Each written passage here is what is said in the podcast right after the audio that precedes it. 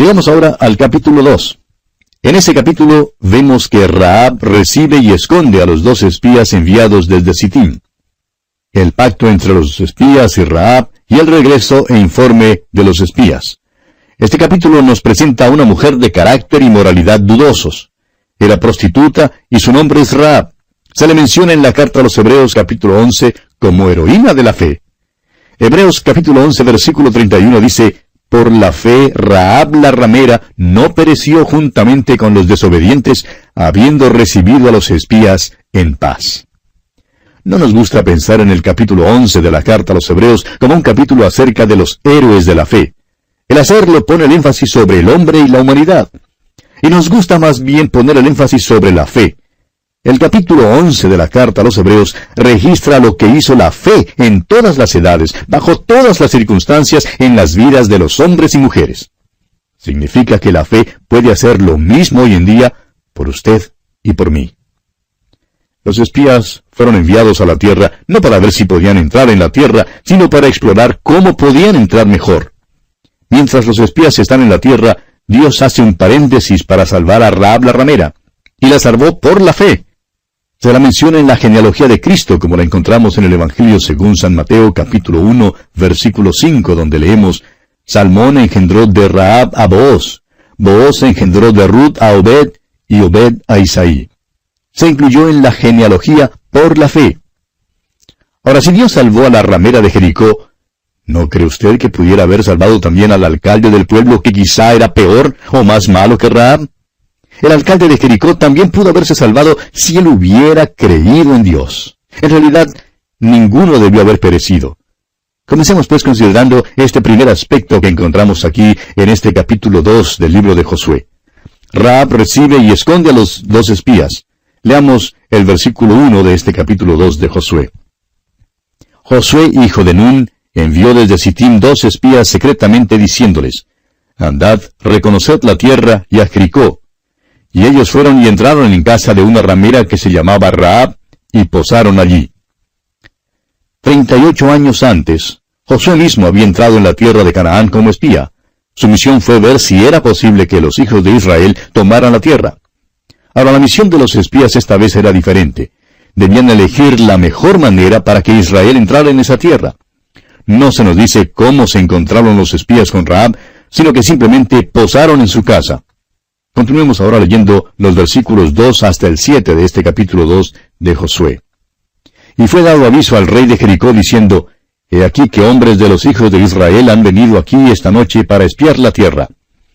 Entonces el rey de Jericó envió a decir a Raab, Saca a los hombres que han venido a ti y han entrado a tu casa, porque han venido para espiar toda la tierra. Pero la mujer había tomado a los dos hombres y los había escondido y dijo, Es verdad que unos hombres vinieron a mí, pero no supe de dónde eran. Y cuando se iba a cerrar la puerta, siendo ya oscuro, esos hombres se salieron y no sé a dónde han ido. Seguidlos a prisa y los alcanzaréis. Mas ella los había hecho subir al terrado y los había escondido entre los manojos de lino que tenía puestos en el terrado. Y los hombres fueron tras ellos por el camino del Jordán hasta los vados, y la puerta fue cerrada después que salieron los perseguidores. Cuando Raab la ramera recibió a los espías, se arriesgó. Se podría decir que ella fue desleal a su rey y al gobierno. Sin embargo, una nueva lealtad hacia un nuevo rey se formaba gradualmente en su corazón. Es verdad que el apóstol Pablo en su carta a los Romanos capítulo 13 nos dice que debemos someternos a las autoridades superiores y que debemos respetar a los que nos gobiernan. Pero cuando las leyes de un Estado chocan con la voluntad manifiesta de Dios, no hay otra cosa que hacer, amigo oyente, sino obedecer el mandato de Dios. Ahora esta mujer Raab tenía fe, pero mintió. Mintió a las autoridades diciéndoles que los espías habían salido cuando en realidad estaban escondidos en su terrado. Pero ella lo hizo para proteger a estos hombres. Ahora esto no quiere decir que este sea el procedimiento aceptado y aprobado por Dios, porque aparece aquí en la Biblia. Aparece registrado porque así fue como sucedió. Y la Biblia cuenta las cosas tal como sucedieron, amigo oyente. Pero eso no quiere decir que sea el proceso o el procedimiento aprobado por Dios. En efecto, Dios condena la mentira. Ahora recuerde usted que en el negocio en que estaba Raab, todo pasaba, todo se aceptaba. Bien pudo ella haber seguido cualquier otro tipo de conducta. Pero fíjese lo que ella hizo. arriesgó su vida para salvar a los espías. La luz de la verdad empezó a penetrar sus tinieblas paganas. Ahora una persona cuya fe ha madurado ha aprendido a contestar sin sacrificar la verdad. Pero Raab no era lo que uno llamaría una hija de Dios, sino hasta después de esta experiencia. Y bien, amigo oyente, vamos a detenernos aquí por hoy porque nuestro tiempo ha llegado a su fin. Continuaremos Dios mediante con este interesante asunto en nuestro próximo programa y contamos con su siempre fiel sintonía. Será pues hasta entonces y que el Señor le bendiga abundantemente. Continuamos nuestro estudio en el capítulo 2 del libro de Josué. Y vamos ahora a considerar el aspecto de el pacto entre Raab y los espías.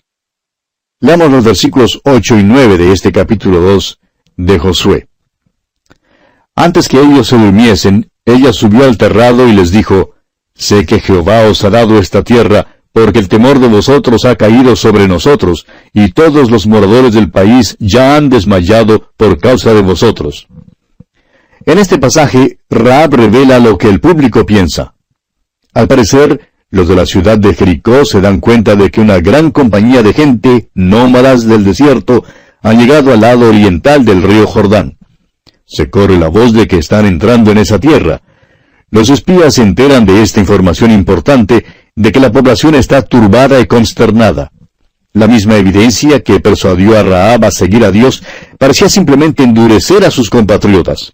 Continuemos leyendo el versículo 10 porque hemos oído que Jehová hizo secar las aguas del mar rojo delante de vosotros cuando salisteis de Egipto, y lo que habéis hecho a los dos reyes de los amorreos que estaban al otro lado del Jordán, a Seón y a Og, a los cuales habéis destruido. El secamiento del mar rojo había tenido lugar cuarenta años antes de que los hijos de Israel llegaran al río Jordán. Es decir, que por cuarenta años Dios les había dado a los habitantes de la tierra de Canaán una oportunidad para volverse a Él.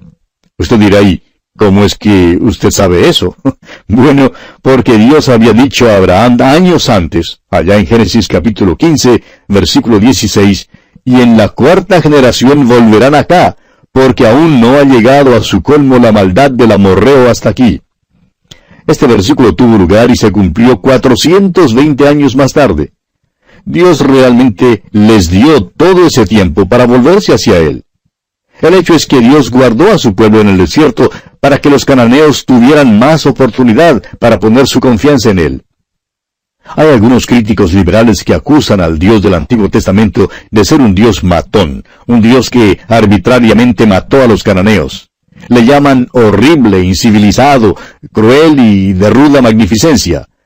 Pero la verdad, amigo oyente, es que Dios les dio 420 años a los cananeos para arrepentirse. Les dio un testimonio a través de los israelitas de que sí había un Dios. Ejecutó ese testimonio mientras los israelitas vagaban por el desierto por 40 años. Les permitió escuchar el aviso de que los hijos de Israel entraban en la tierra. Note usted lo que Raab dice aquí en este versículo 10. Porque hemos oído. Es decir, habían escuchado de ellos. O sea que los cananeos podían o bien recibir a los israelitas o bien resistirlos. Podían creer a Dios o rechazarlo. Y tenemos una pregunta para el liberal. ¿Cuánto tiempo más, señor crítico, cree usted que Dios debe haberles dado a los cananeos para que se volvieran a Él?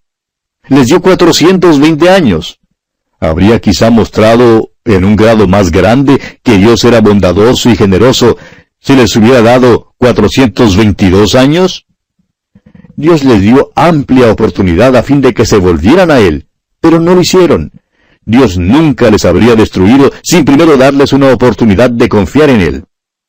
Dios, amigo oyente, tampoco ha cambiado en el Nuevo Testamento ha manifestado con claridad meridiana que aquellos que rechazan a Jesucristo como su Salvador personal pasarán la eternidad en el infierno. Ahora, ¿le parece esto algo terrible que decir en esta sociedad civilizada en la cual vivimos? Estamos seguros de que cuando así ocurra, habrá algunos hombres bondadosos pero de pocas luces que dirán, Dios debiera haberles dado más tiempo. Más tiempo. Amigo oyente, dos mil años han transcurrido desde que Jesús murió en la cruz. Dios ha sido benigno. Es tardo para la ira, es grande en misericordia, es longánime. ¿Cuánto tiempo más quiere usted que Dios dé al género humano? ¿Cuánto tiempo más debe darle a usted, amigo oyente, para que se vuelva a él? Veamos ahora el versículo 11 de este capítulo 2 de Josué. Oyendo esto, ha desmayado nuestro corazón, ni ha quedado más aliento en hombre alguno por causa de vosotros, porque Jehová vuestro Dios es Dios arriba en los cielos y abajo en la tierra. No tan solo oyeron contar los cananeos acerca del Dios de los israelitas, sino que también sabían que lo que oyeron era verdad. Muchos hoy en día saben que es un hecho que Jesucristo murió, fue sepultado y resucitó de los muertos. Saben que es verdad, pero no son salvados. ¿Qué es entonces lo que hace salva a una persona? La salvación es simplemente el poner su confianza en la obra de Jesucristo en la cruz y en tener una relación personal con Él.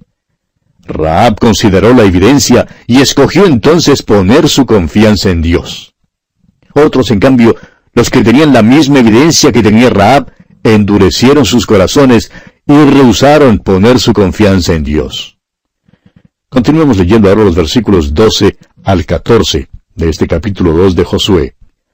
Os ruego pues ahora que me juréis por Jehová, que como he hecho misericordia con vosotros, así la haréis vosotros con la casa de mi padre, de lo cual me daréis una señal segura, y que salvaréis la vida de mi padre y a mi madre, a mis hermanos y hermanas, y a todo lo que es suyo, y que libraréis nuestras vidas de la muerte. Ellos le respondieron, Nuestra vida responderá por la vuestra, si no denunciareis este asunto nuestro. Y cuando Jehová nos haya dado la tierra, nosotros haremos contigo misericordia y verdad. Rab no tan solo creyó toda la evidencia que Dios les había dado a los cananeos, sino que también actuó sobre esa creencia. La oyó, la creyó y luego actuó sobre ella. Esa es la salvación, amigo oyente. Cuando usted escucha el Evangelio, el cual le cuenta acerca de la persona y la obra de Cristo, lo cree y lo acepta. Sin embargo, todo queda sin sentido hasta cuando usted mismo confíe personalmente en Cristo Jesús como su Salvador personal. Raab volvió a Dios y puso su confianza en Él, y por eso no pereció con los que no creyeron. Dios no se equivocó al destruir a Jericó, amigo oyente. No destruyó a un pueblo desamparado que no tenía ninguna oportunidad de confiar en él. Dios les había dado ya 420 años, repetimos, para venir a él.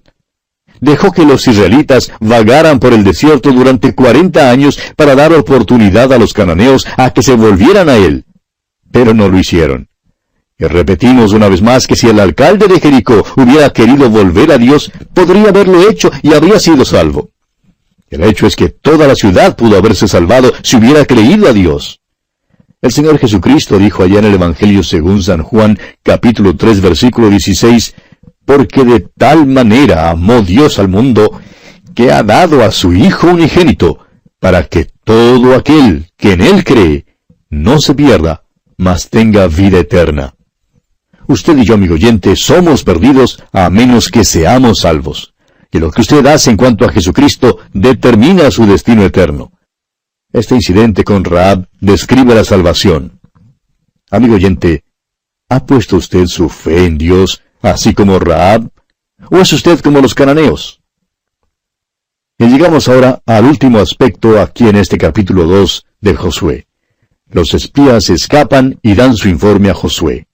Leamos los dos últimos versículos de este capítulo 2, los versículos 23 y 24. Entonces volvieron los dos hombres, descendieron del monte y pasaron y vinieron a Josué hijo de Nun, y le contaron todas las cosas que les habían acontecido. Y dijeron a Josué, Jehová ha entregado toda la tierra en nuestras manos, y también todos los moradores del país desmayan delante de nosotros. Los espías han regresado ahora con su informe. Cuentan a Josué todo lo que se han enterado por medio de Raab la ramera. Los habitantes de la tierra se están desmayando a causa de que tienen tanto miedo a los israelitas. Note usted ahora las palabras del versículo 24. Jehová ha entregado toda la tierra en nuestras manos. Ahora no es cuestión de ver si deben o no entrar, sino que definitivamente van a entrar. Va a haber una batalla y los hijos de Israel entrarán en la tierra de Canaán.